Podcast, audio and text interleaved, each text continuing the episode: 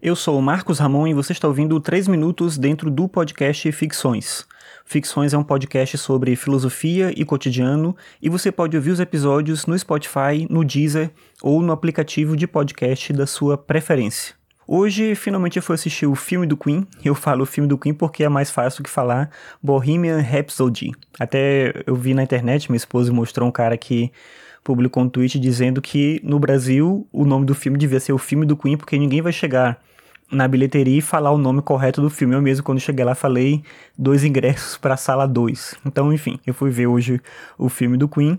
E é um filme que é difícil de recomendar ao mesmo tempo que ele é muito recomendável, eu vou explicar essa contradição. É difícil de recomendar se você não conhece o Queen, você não conhece a história do Fred Mercury e quer conhecer a partir do filme. O filme ele não é feito para isso, muita gente utiliza inclusive esse argumento para defender essa proposta que foi utilizada, que é justamente que não é um documentário, não é um filme documentário, então eles se dão a oportunidade de modificar fatos históricos, alterar um pouco a cronologia, fantasiar um pouco em torno de algumas circunstâncias que acontecem principalmente em, em, relação ao Fred Mercury. Na verdade, é menos um filme sobre Queen, mais um filme sobre o Fred Mercury mesmo. Mas, como documento histórico, ele não é interessante. Então, se a pessoa vai conhecer a banda com esse filme, talvez não seja uma boa ideia.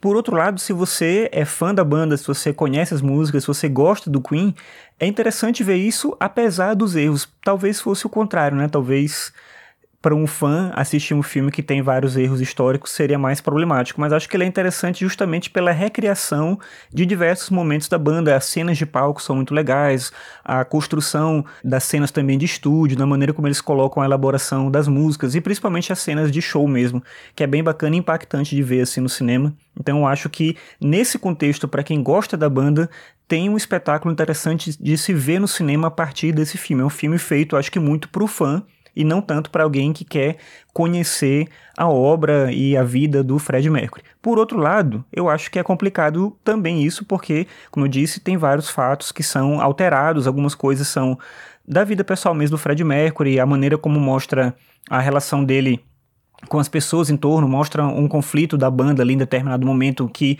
pelo que se sabe, não aconteceu, mostra uma alteração de fatos cronológicos. Na, no filme O Rock in Rio acontece muito antes da apresentação no Live Aid e, na verdade, foi no mesmo ano que aconteceu. Eles mostram uma, uma ruptura da banda ali por um momento que também não aconteceu porque antes do Live Aid eles tinham gravado um disco no ano anterior e ficaram em turnê promovendo aquele disco e é mostrado como se eles tivessem muito tempo sem tocar antes de voltar para aquilo.